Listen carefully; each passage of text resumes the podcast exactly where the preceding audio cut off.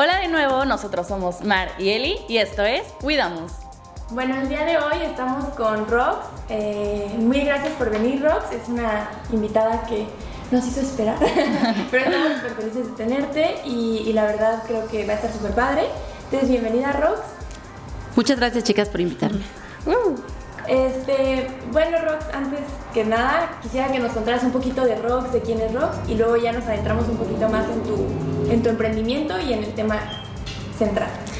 Em, yo soy em, una sinaloense venida a, o sea, emigrada, pues. Eh, no terminé así como un estudio en particular y como la vida me ha llevado como a, a buscar mi, mi propósito, ¿no? Entonces tengo ya eh, 19 19 años viviendo aquí en Querétaro y los mismos casi que tenemos con Toki. Soy como alguien aficionada al yoga. Este, em- tengo ya rato que empecé con el camino de la meditación. Este, soy mamá de dos hijas y pues orgullosa eh, propietaria de Toki. Wow. Y cuéntanos, ¿cómo nace Toki Sushi? Eh, mira, es un proyecto que, que nace con el papá de mis hijas, pensando como en hacer algo para eh, no depender de nadie, ¿no? Entonces, hace 18 años y medio más o menos, eh, tuvimos la suerte de, de como obtener un pequeño ayuda de un dinero que yo heredé, pero era así nada, ¿no? O sea, no es que fuera una herencia así grande, ¿no? Era como una parte pequeña del trabajo de mi padre que había hecho toda su vida, que él era maestro, entonces se puede como inferir que no era mucho, ¿no? Pero pues dijimos como, eh, ¿qué hacemos, no? Como, como invertimos ese dinero y eh, nosotros teníamos un pequeño negocio igual de sushi en el norte del país, que era en ese momento como un food truck. Y en aquel entonces no estaban de moda como hoy, ¿no? Pero fue así como nuestra primera opción.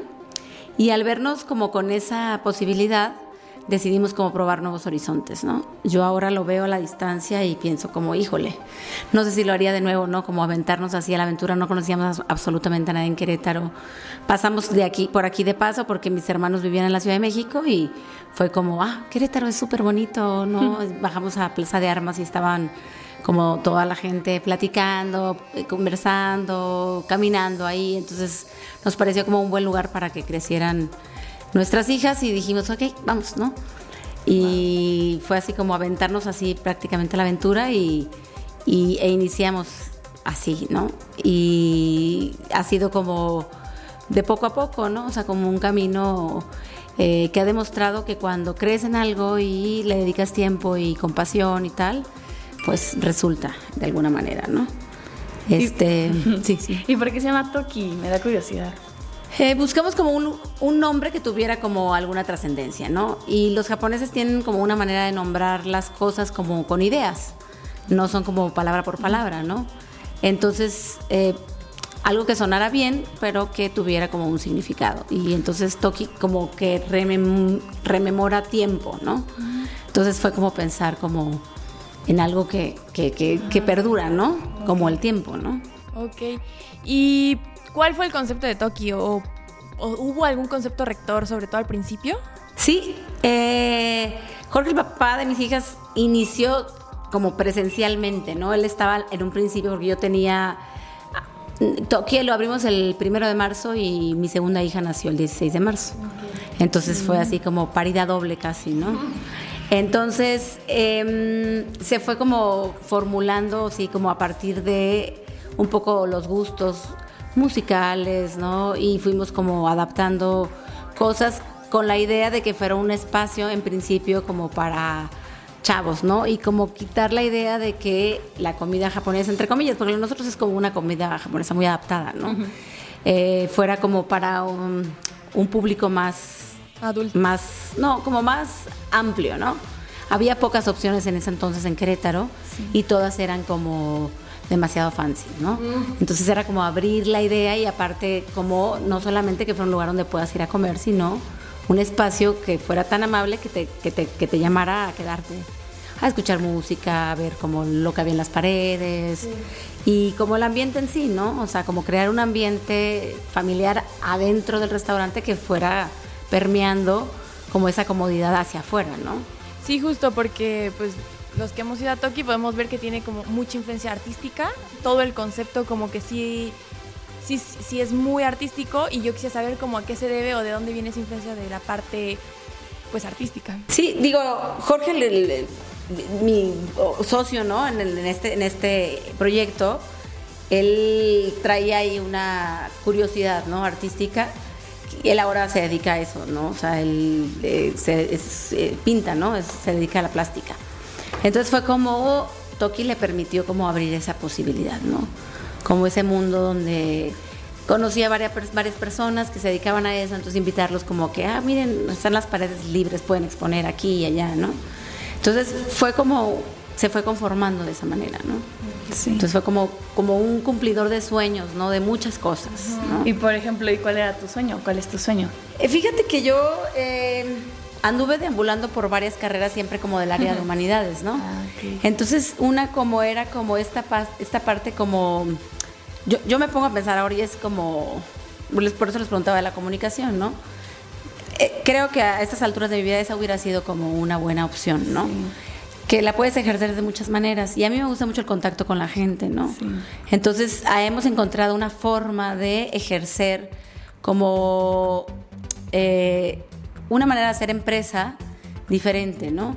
Eh, hacia adentro, porque la verdad yo considero que la gente que trabaja conmigo es como parte de mi familia, ¿no? Entonces esta manera, esta, esta forma de, hacer comunidad y de tratar de, hacer lazos, para mí ha sido como un sueño cumplido, ¿no? O sea, yo veía hacia atrás y decía como, mm, estas son las cosas que me gustaría hacer, ¿no? Como eh, hacer proyectos con la gente y tratar de que se obtengan beneficios de algo que, que venga de mí, ¿no? Entonces ha sido como esa parte. Y por ejemplo, bueno, yo tengo un poquito más de contexto porque he escuchado mucho de Toki y de cómo fue el crecimiento de Toki, pero tú cómo o cuándo dirías más bien que realmente es cuando Toki despega o, tiene su repunte. Fíjate que duramos dos años así muy sufridos, ¿no? Aquí le llamaban quebrétaro, ¿no? O sea, tenía como la fama de que todo lo que se abría, ¡pum!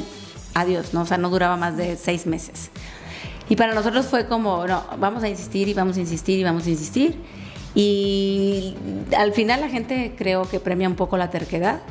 Y después del segundo año empezó como a tener ya sus clientes fans, ¿no? O sea, porque yo orgullosamente puedo decir que muchos de nuestros clientes, no todos, pero muchos de nuestros clientes son clientes fans, ¿no? O sea, es como... Cada semana. Gente que espera ahí 40 minutos, 45 minutos sentado o esperando, ¿no? Para pasar. Y eso solamente lo haces por una devoción por alguien, ¿no? Lo haces en un concierto, cuando... Y eso al final es como lo que hemos logrado como concepto, ¿no? O sea, siempre desde la honestidad de presentar cosas que son tal vez no auténticas japonesas, pero sí son bien honestas, ¿no? O sea, como trabajar en la carta y tal.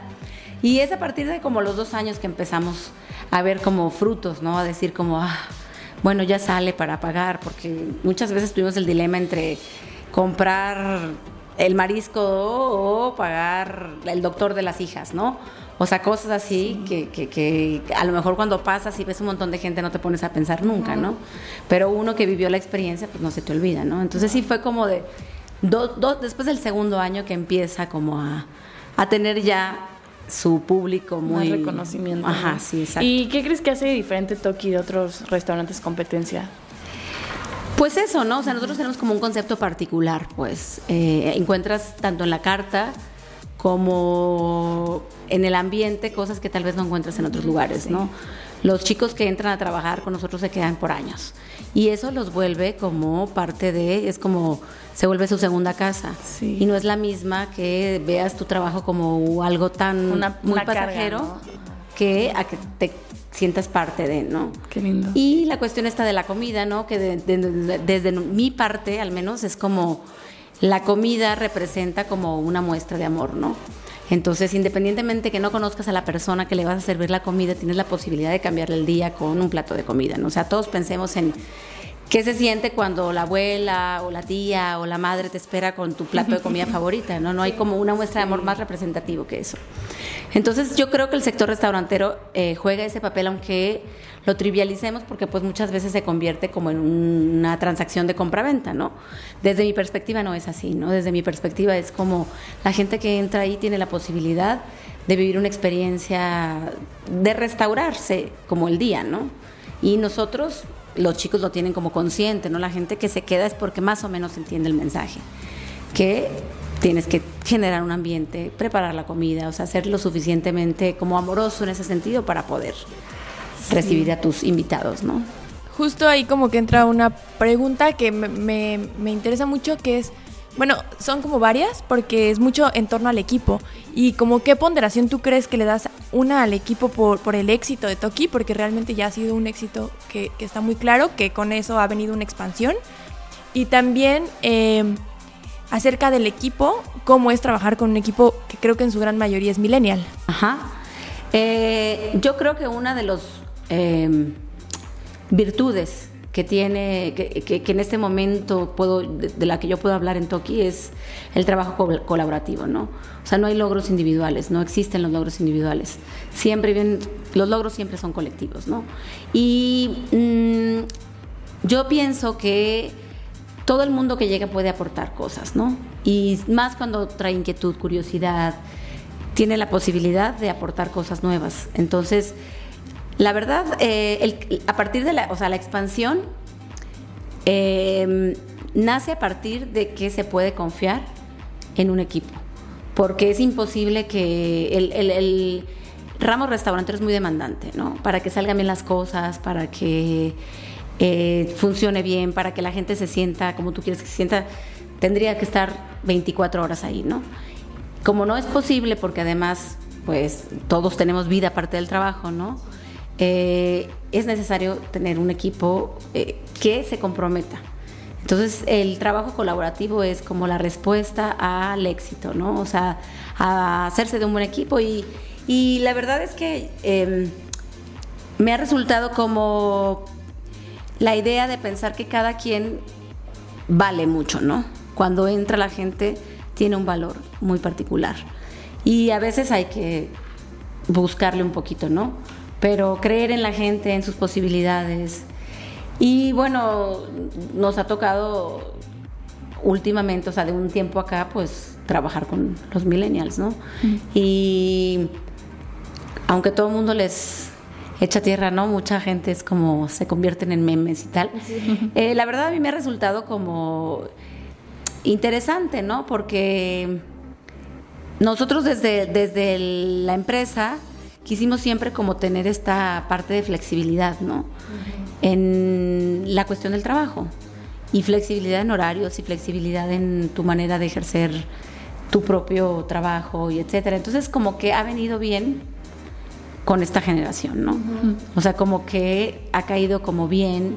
Y tengo chicos de todo, ¿no? O sea, hay chicos que estudiaron la carrera y empezaron a trabajar cuando estaban estudiando y de repente encuentran un ambiente cómodo, donde obtienen un salario aceptable, este, donde hacen amigos y horarios reducidos, horarios buenos y se han quedado, ¿no? Siento que, no sé, o sea, al final el mundo millennial está muy rodeado de precariedad, ¿no? Desgraciadamente, ¿no? O sea, no es como los trabajos, inclusive mi generación, todavía tenía aspiraciones a tener un trabajo donde con el tiempo ibas a obtener muchos más beneficios, etcétera. Y hoy por hoy, ustedes deben saber de qué, de, qué va la cosa, ¿no? Entonces, como que la gente dice, ah, bueno, ¿sabes qué? Pues tengo un buen ambiente de trabajo, tengo prestaciones de ley, tengo este, un sueldo superior al de otros lugares, pues me quedo, ¿no? Y a cambio de esto yo te ofrezco pues mi creatividad, mi igual, y, mi, mi, o sea, como mis ganas de estar bien en el mundo, ¿no? Que siento que esta generación es así como y creo con que ligereza, pues. Algo muy importante que dijiste es que los trates como si fueran tu segunda familia, porque creo que eso es muy importante para nosotros los jóvenes, que no te traten así como un objeto, ¿no? Sino que, le, que te den importancia, como si eres una persona muy importante en el equipo, ¿no? Y al final, pues que sentirte como en tu segundo hogar, ¿no? Sí, claro. Y por ejemplo, ¿ellos tienen alguna capacitación? ¿Tú les das alguna capacitación o...?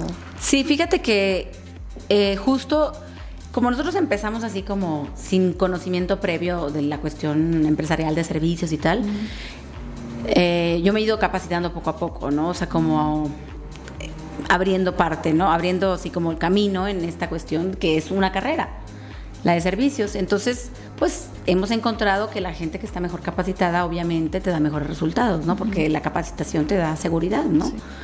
Entonces tenemos sí un programa de capacitación. Ahorita que me decían de lo de los millennials y tal, eh, siento que ha habido mucho de autodidacta por parte de esta generación, ¿no?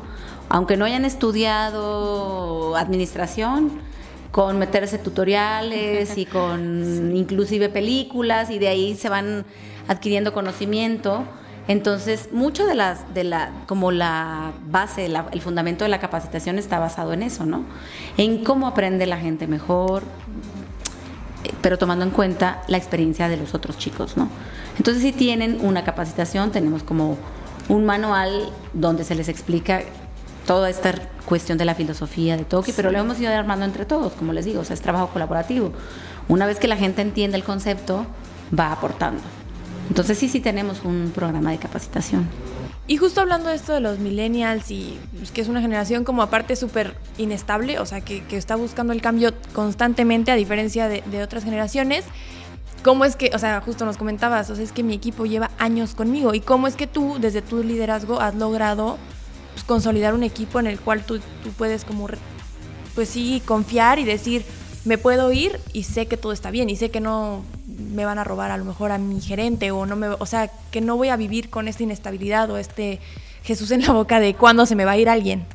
Pues mira, en primer lugar, pues entender que yo, yo me encariño con todo el mundo, ¿no? O sea, imagínate, en 18 años hemos tenido, siempre son jóvenes, o sea, siempre, siempre hemos como contratado gente joven, ¿no? Y sabemos que la gente es pasajera, ¿no? O sea, que entra y que ojalá que aporte su mejor parte mientras esté y el momento en el que siente que ya no hay algo para él ahí o que él ya no puede ofrecer algo o ella este, se va, está bien, ¿no? Em, pero esta parte de, la estabilidad, pues, o sea, eh, yo creo que mucho tiene que ver con esta flexibilidad que les decía. O sea, esta generación es como, como lo dices, muy inestable. Y me voy a donde yo me sienta más cómodo, ya que no voy a tener como los grandes beneficios de quedarme en un lugar, ¿no? Entonces, creo que uno de los grandes eh, eh, incentivos es eso, ¿no? Que hay mucha flexibilidad y que encuentran un ambiente como si fuera un poco la escuela, donde conviven con sus cuates, donde pueden seguir como en la vida joven, ¿no? Con, con responsabilidades de adultos, pero que pueden mezclar esto. Y como creyendo en la gente, o sea, confiando en que la gente no te va a, regresar. cuando tú le das algo eh, desde el corazón, alguien te lo tiene que regresar desde ahí. Y si no, pues allá, allá esa persona, ¿no? Entonces, desde mi perspectiva es así, ¿no? O sea, como confiar en que, en que se entable una relación tal que no es posible, pues, faltar a, a la ética, ¿no? Sí, sí, sí. Y, pues todo eso ha creado el éxito, ¿no? Que, tienes hoy en día. Cuéntanos, tienes ya tres sucursales. Cuéntanos sobre ellas, ¿en dónde las tienes ubicadas? ¿Y cómo fue la expansión? Porque me imagino que fue un proceso... Sí, tres. Sí, sí, ha sido como... O sea, obviamente es como los hijos, ¿no? Tienes otro, pues tienes menos tiempo para ti, tienes que dedicar más tiempo. Sí. Y bueno, tenemos la primera que es la de universidad, que es así como la, la, matriz y la, la, casa original, ¿no? Y de ahí abrimos uno en Jardines de la Hacienda, este, y, igual, ¿no? O sea, como que empezamos como clientes de acá que teníamos, que ya venían hasta acá, y muchos clientes nuevos que no nos conocían, cubriendo esa zona.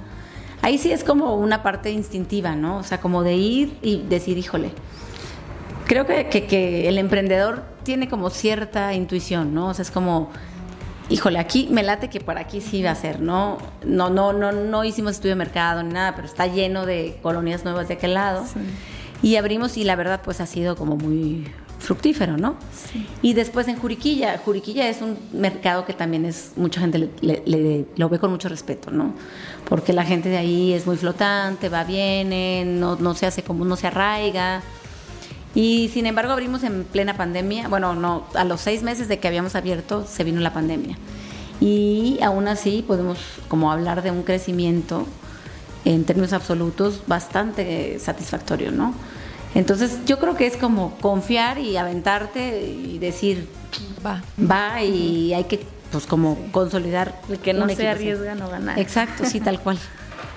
Súper. Y bueno, creo que algo muy inspirador y, y, aunque ya se normalizó, creo que está padre hablarlo, cómo es como mujer eh, ser líder de un equipo, aunque son millennials y a lo mejor como que asumimos que, que ya hay un, pues, una igualdad, creo que todavía hay una gran barrera y más hace 16 años. ¿Cómo ha sido como mujer incursionar en el emprendimiento, eh, como mamá? Porque aparte está mucho este concepto del rol que tú tienes que jugar en tu casa y que finalmente creo que lo ha roto de una forma este, particular. Y, y cómo ha sido esa experiencia como mujer? Digo, la verdad sí es como complicado al principio, es como...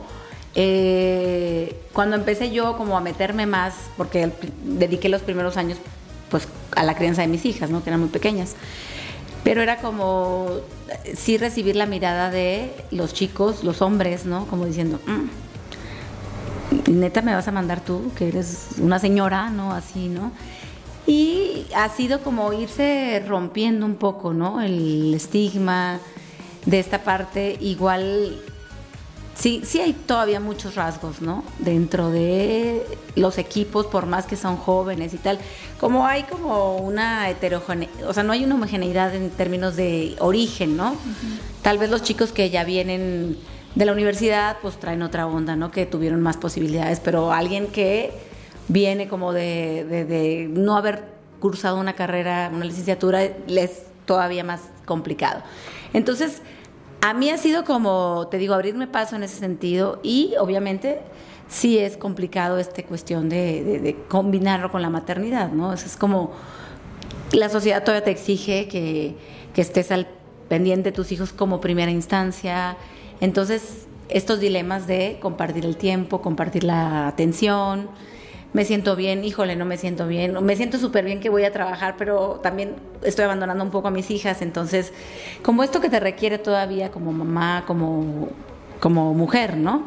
Y al interior de los equipos de trabajo, sí he visto como una revolución, ¿no? O sea, de, en términos de trato entre ellos mismos, relaciones de poder entre hombres y mujeres, sí se ha ido modificando, ¿eh? y dado que es una mujer quien dirige, pues tienen que como abrir la posibilidad a que cualquier otra de las chicas también tiene voz. Tome liderazgo. Exacto.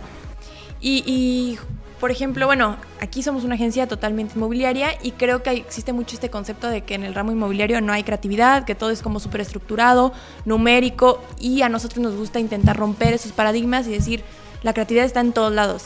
Y creo que puede llegar a pasar con los restaurantes, ¿no? También se cree que ya es un, o sea, que ya es muy repetitivo porque es un, es una industria de procesos. Finalmente se, se, repite la carta diario, ¿no? ¿Cómo en Toki se practica la creatividad día con día en sus diferentes áreas? Eh, fíjate que nosotros no somos un, o sea, no tenemos un formato cartonado, a pesar de que reciben una capacitación, se les dice como en general esto que les decía, ¿no? O sea, aquí nosotros recibimos a la gente y los tratamos como si fueran invitados, porque eso es para nosotros y tal, ¿no? Pero cada quien tiene como derecho a tener su propio speech. Sí llevan uniformes, por ejemplo, pero todo el mundo puede eh, eh, quedarse su personalidad, ¿no? Hay un chico, por ejemplo, hoy en día que va con falda, ¿no? Y creo que somos el único restaurante de Querétaro que en donde vas a ver eso, ¿no? Y eso es parte como de permitir que la persona ejerza su creatividad. ¿no? Porque la, o sea, la creatividad es como esta cuestión de plantearte una posibilidad diferente a la que existe. Y entonces, eh, al final, el que es creativo lo demuestra cómo resuelve los conflictos diarios, ¿no? No tanto el que pinta un cuadro o el que escribe una canción, o sí, pero no necesariamente tienes que hacer eso para ser una persona creativa, ¿no? Entonces, en el caso este es como atreverse a romper el paradigma y decir, ok, va, hoy voy con falda, no es algo fácil, ¿no? Entonces, nosotros tenemos como esa posibilidad para ellos, ¿no? O sea, y para el cocinero puede montar sus platillos como sienta la inspiración del día. Obviamente tiene que conservar la receta, ¿no? Pero tiene, pero tiene la posibilidad de servirlo de otra forma. A veces ellos, por ejemplo, en la, en la cuestión de que ellos cocinan para ellos mismos, igual, ¿no? A veces sacan recetas, ideas y tal.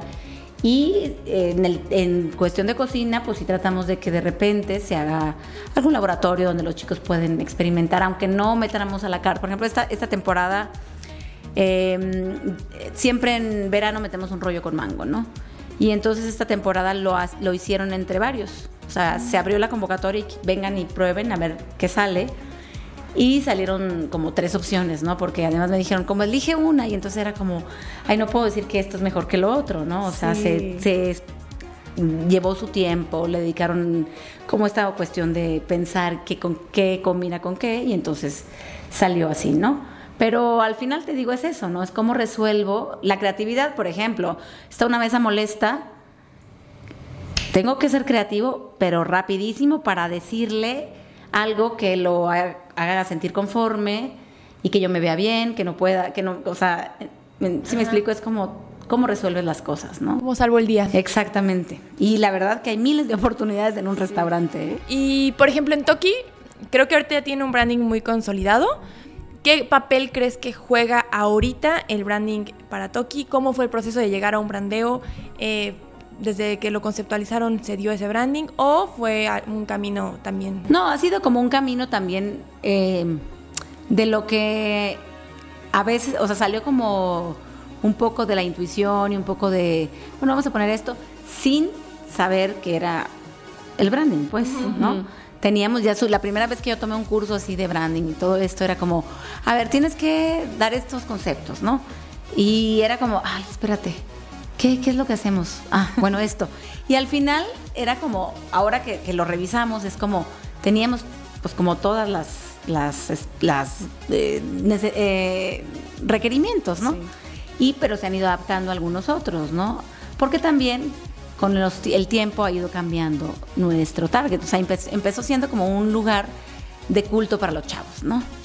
Teníamos música en vivo y venían como gente alternativa, o sea, luego le gustaba ir a la gente ir a Toki para ver a los personajes que visitaban y tal, ¿no? Pero hoy por hoy es un restaurante súper familiar, ¿no? Los viernes en la noche tenemos muchos parejas de adultos mayores, ah. pero parejas. Entonces es como ha ido cambiando el concepto, ¿no? Ya no puedes hablar como de las mismas cosas y a los chavos les digo como aguas con la música, ¿eh? Porque tenemos un montón de, de señores ya grandes. Y es como súper tierno verlos, ¿no? Porque es como su salida. Sí, y entonces están así desde que hacen su fila y ves a la señora súper arreglada, con tacones y toda la cosa. y entonces, pues te digo, ha ido como mutando un poco y entonces, pues hay que también adaptar nosotros. Sí. Y ahorita hablando de adaptarse, ¿cómo, ¿cómo fue adaptarse para esta nueva normalidad, la crisis del COVID? ¿Cómo se vivió la pandemia? ¿Cómo se vivió? Fíjate que sí fue como, en principio, pues como nos descolocó, ¿no? Porque era como no sabíamos qué íbamos a hacer, ¿no? O sea, cerrar y, o sea, por suerte nosotros tenemos un formato de un servicio para llevar un delivery ah, que está súper establecido desde hace mucho tiempo. Desde antes, ¿no? Y eso fue lo que, la verdad, con respecto a otros, nos salvó, pero ya nosotros lo teníamos, por una parte. Y por la otra, nunca habíamos querido como ofrecer un servicio de domicilio propio, porque pues es complicado, ¿no? Implica mucha responsabilidad, etcétera. Dado que ahorita no había tráfico, dado que era una necesidad imperiosa que la gente no saliera de su casa, pues a los chavos que tenían que descansar porque eran los meseros y tal, dijimos, oigan, vamos a hacer pues el reparto nosotros mismos. Y eso fue como una gran nicho de oportunidad ahí porque lo planteamos como no es cualquiera que te está llevando la comida. Somos nosotros, ¿no? O sea, somos nosotros los que veías cuando venías aquí a consumir, el que te lo va a llevar, es el chico que te cocinaba antes y ahora estamos de más, entonces está haciendo el reparto. Y lanzamos una campaña que era si me queda de paso te lo llevo, ¿no? Entonces fue como que, que, en realidad mucha gente no lo ocupó, pero siento que como comunicación funcionó, ¿no? O sea, esta parte de si me queda de paso te lo llevo. Sí, nos, nos tocó de una señora ya grande ahí en Juriquilla que quería que siempre se lo llevara el mismo repartidor. Entonces le decía, vengo, eh, puedes pasar por mis medicinas y no sé qué no sé cuánto. Y entonces ya eh, llegaba y lo esperaba y, les, y después como la cuarta visita que le hizo le dijo, es que nadie viene a verme. O sea, mis hijos no están, porque vienen y me traen la comida y me la dejan en la puerta y así. Entonces, como era casi el único contacto humano que tenían, ¿no? Entonces, pues nos dimos cuenta que había ahí como una responsabilidad social hasta cierto punto, ¿no?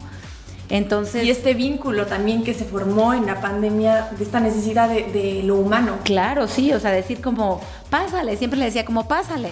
Y como que quería platicar un rato, ¿no? Entonces vimos como, aparte de que para nosotros representaba como una posibilidad, lo vimos como, ah, tiene un impacto también en la comunidad, ¿no? Entonces sí, abrimos como esa, así de también igual, ¿no? ¿Qué hacemos? ¿Qué hacemos? Bueno, no hay repartos y los chavos, no, pues yo tengo coche, puedo hacerlo. Yo tengo moto, puedo hacerlo. Y fue así de que en el equipo sacarlos sacarlo entre todos, ¿no? Okay. Que es también hablar de, de, de este vínculo interno, otro, otro equipo. Le vale. exacto, de yo no voy a poner mi carro. Y Exactamente. habla mucho de quiénes son como Sí, exacto. bueno.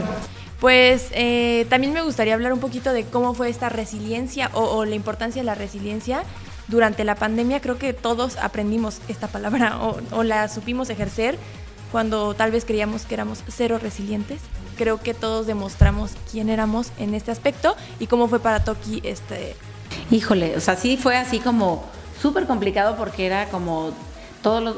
Establecimos un protocolo de salud, ¿no? para, en primer lugar, para pues, mantener como la gente sin que se contagiaran y siendo chavos era complicado, ¿no? Porque pues no, no se contagian tan fácil, no caen en cama tan fácil, entonces, pero sí lo contagian, ¿no? Entonces fue como, híjole, mil pláticas juntas científicas para explicarles desde qué es un virus hasta eh, cómo se transmite, etcétera. Entonces fue como todo ese trabajo, ¿no? Y además yo, por ejemplo, en, plena, o sea, los tres meses que estuvimos así solamente para llevar, trabajé como hace mucho tiempo que no trabajaba, ¿no? Porque había que estar en las, todas las sucursales, había que estar como midiendo como la, la, la, la, temperatura emocional de la gente, ¿no? Sí fue como, unos se fueron porque se espantaron, o sea, porque dijeron, yo sí me voy a encerrar, entonces nos, quitamos, nos quedamos como con la mitad del equipo y entonces tenían que trabajar mucho más los chicos, ¿no? Entonces fue como, sí, pero esto, pero, y, ahora vamos a hacer esto, y al final quedarnos a platicar, y vamos a, o sea, para que la gente se mantuviera contenta, ¿no? Y, y la idea de que, bueno, descansaron unos y a los que no, digo, se quedaron trabajando unos y a los que no había que pagarles, ¿no? Entonces era como, chicos, lo que están haciendo vale mucho porque vale para que lo de ustedes, pero también están saliendo adelante otras familias que pues están guardados, ¿no? Entonces, lo vemos ahorita así hace un año y sí, la verdad fue como aprender a sobrevivir, ¿no? Sí. Y además eso de que llegaba alguien, me duele la garganta hoy. No inventes. La paranoia. Sí. Pues vete a tu casa, ¿no? O sea, y, y quién, pues que se mete el que está de repartidor a, la cocina. Y, así, ¿no? O sea, como sí fue. Sacar adelante el equipo. Exactamente. Y más como líder. Sí. Sí, la verdad, o sea, sí fue como un reto, te digo, estar muy cerca porque la gente estaba con con una angustia tremenda. Y también un gran reto para el líder, ¿no? Porque el líder, o sea, es la cabeza de todos y si el líder está pues, mal, el equipo vale, ¿no? Sí. Muchísimo trabajo para ti, qué bueno que salió adelante, ¿no? Y que ya, ya estamos en los últimos meses de pandemia, o eso esperemos. Parece. Ya se ve la luz al final. Ya sé, pero a ver, ¿qué le espera a Toki para un futuro, a ti personalmente? ¿Qué eh, pues mira, estamos ahorita como tratando de consolidar los números que teníamos antes de pandemia, ¿no? Entonces, eh, descubrimos que no es novedad, es pues, que la red, por ejemplo, las redes sociales son fundamentales, ¿no? Sí. La manera en la que comunicas las cosas por las redes sociales. Entonces, estamos tratando como de ver como... Campañas digitales. Exactamente, ¿no? Y pues, por fortuna puedo decir yo, por ejemplo, que tengo mis hijas que son ya una tiene 21 y la otra tiene 19, que aportan en ideas un buen, O sea, y siento que al final es como tienes que mantenerte completo, o sea, siempre renovándote, ¿no? y, eso es como también la ventaja de tener un equipo joven, que es gente que siempre está como pensando, aportando, aportando y ay, vamos a hacer esto nuevo y tal. Entonces, creo que para Toki viene como eso, ¿no? Como seguir eh, em, como innovando, pues, sí. ¿no? Para mí, yo la verdad es que a veces sí ya me siento cansada, ¿no? Antes me decían los chicos, no inventes, te vas desde la mañana a hacer compras y son las 11 de la noche y entonces, pues seguir confiando en el equipo, ¿no? Para poder como dar espacio a hacer esto que me encanta, pero también como combinarlo con cosas que también me gustan, ¿no? Entonces, pues por ahí. Ok, sí. Y justo este tema de la digitalización, ¿cómo crees que ha, que, ha funcionado y cuál ha sido la evolución? Porque no es, no es un emprendimiento de hace cinco años que a lo mejor ya estaba muy en tendencia a todas las redes sociales, sino que sí ya lleva un buen rato y cómo ha sido vivir este cambio o esta evolución dentro. Fíjate que nosotros igual, por ejemplo, Instagram, no lo pelábamos mucho, ¿no? Era como estaba ahí, pero no le dedicamos tiempo y tal, ¿no?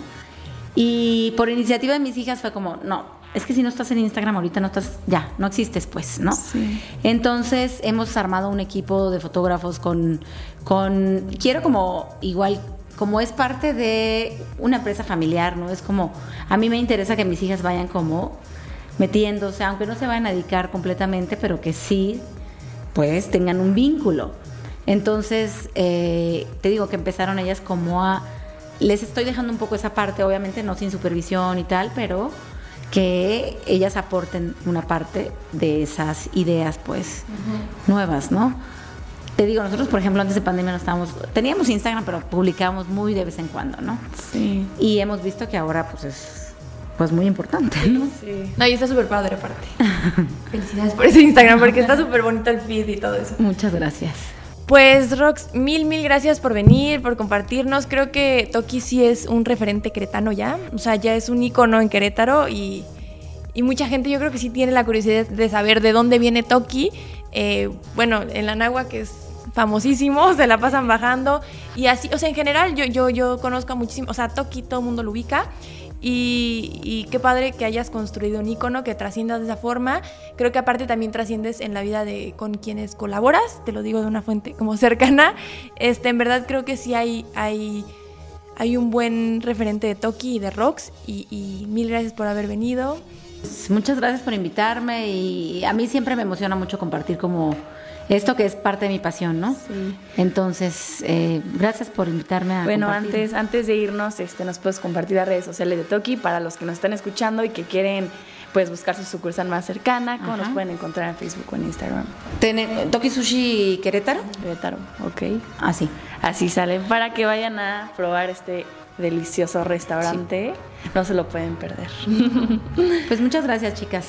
No, gracias a ti, Rox. Y, ahí. y suerte con su podcast. Muchas gracias. bye. bye.